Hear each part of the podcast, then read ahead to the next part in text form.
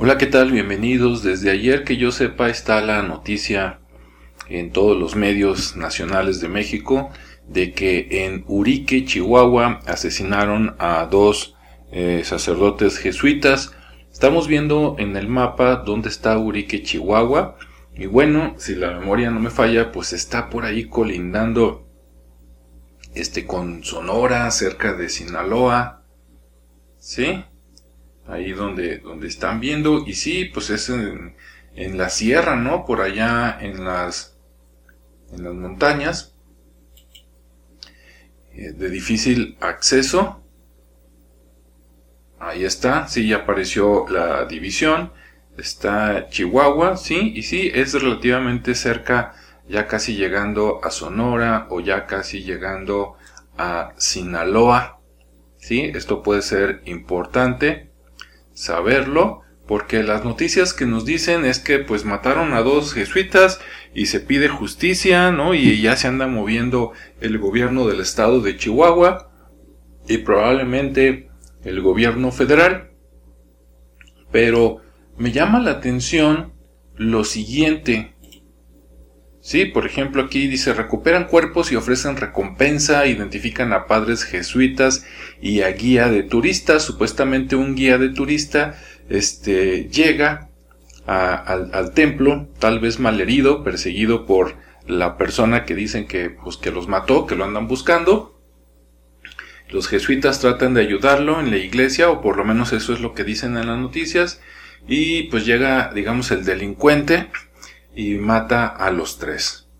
Hasta ahí decían en muchas noticias y si nada más te dicen eso dices no pues qué malo, qué poca M, ¿verdad? Como que matar a dos sacerdotes ya grandes, uno creo que de 80 años y otro de setenta y tantos y ahí el Señor. Si te quedas con esa información pues sí todo está mal.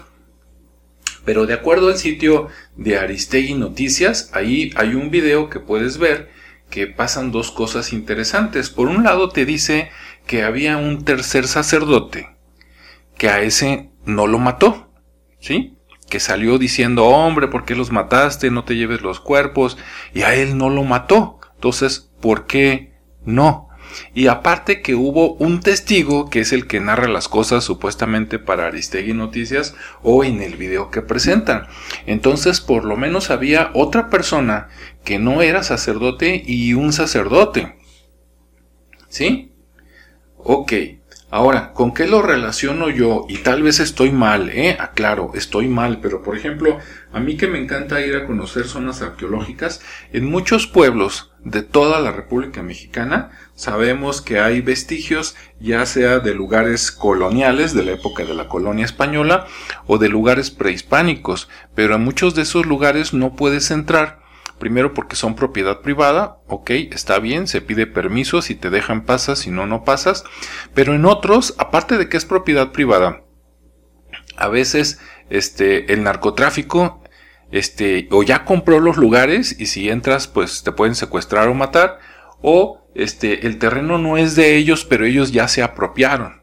Y las mismas personas de los pueblos te dicen no si te metes ahí aguas no porque no sales vivo o quién sabe qué te pase entonces, yo, yo me pregunto, este, si en muchos lugares están relativamente secuestrados porque pues ahí están sembrando droga y haciendo actividades ilícitas, ¿no será este caso también por acá? Sí, no, ahora, voy a, a dar una teoría loca y tal vez estoy completamente equivocado, pero dices, mira, desgraciadamente no todos los sacerdotes son buenos, ¿no? No todos cuidan a las personas, no todos están, digamos, del lado de Dios, para decirlo de esa manera. Y entonces, bien, cuando tú visitas un pueblo, por más chiquito que sea, tú sabes que hay cuatro personas o cuatro roles importantes en el pueblo.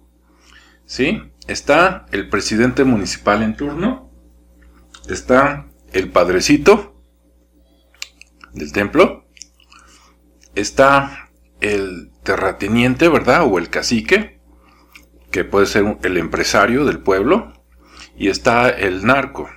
A veces el narco y el empresario son el mismo, a veces no. Estas cuatro personas, sí, entre el padre, el presidente municipal, el empresario y el narco, se, se conocen. A veces incluso son, tienen lazos fuertes, ¿no? Y a nivel estatal y a nivel federal, pues sucede lo mismo. En la página de Aristegui Noticias, cuando está en la mañanera el presidente Andrés Manuel, da esta noticia y dice que pues es una zona que ya tiene mucho tiempo, ¿verdad? Bajo la delincuencia. Y si tú ves su expresión, lo dice como si lo supiera, como si fuera algo obvio de mucho tiempo. Y ahí es donde dices, a ver, espérame tantito. Alguien con ese poder de llegar y matar a balazos a unas personas, no lo hace si no es que puede hacerlo. Y si puede hacerlo es porque de alguna manera se lo han permitido. Y si se lo han permitido, tal vez es porque tiene ahí a la gente comprada o aterrorizada. O porque tiene el visto bueno y la protección tal vez hasta del gobierno.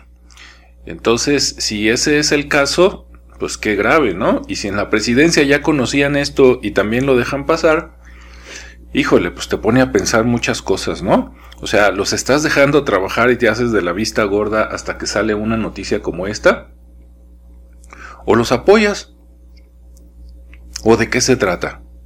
¿No? Digo, da muchas cosas a pensar. ¿Tú qué opinas? Deja por ahí los comentarios. Entonces lo que yo digo es que no nos doren la píldora y nos digan nada más que la noticia es de que mataron a un guía de turistas y a dos padres que lo querían auxiliar, sino cuál es la historia detrás de la historia. ¿Ok? ¿Sí? ¿Qué hacían?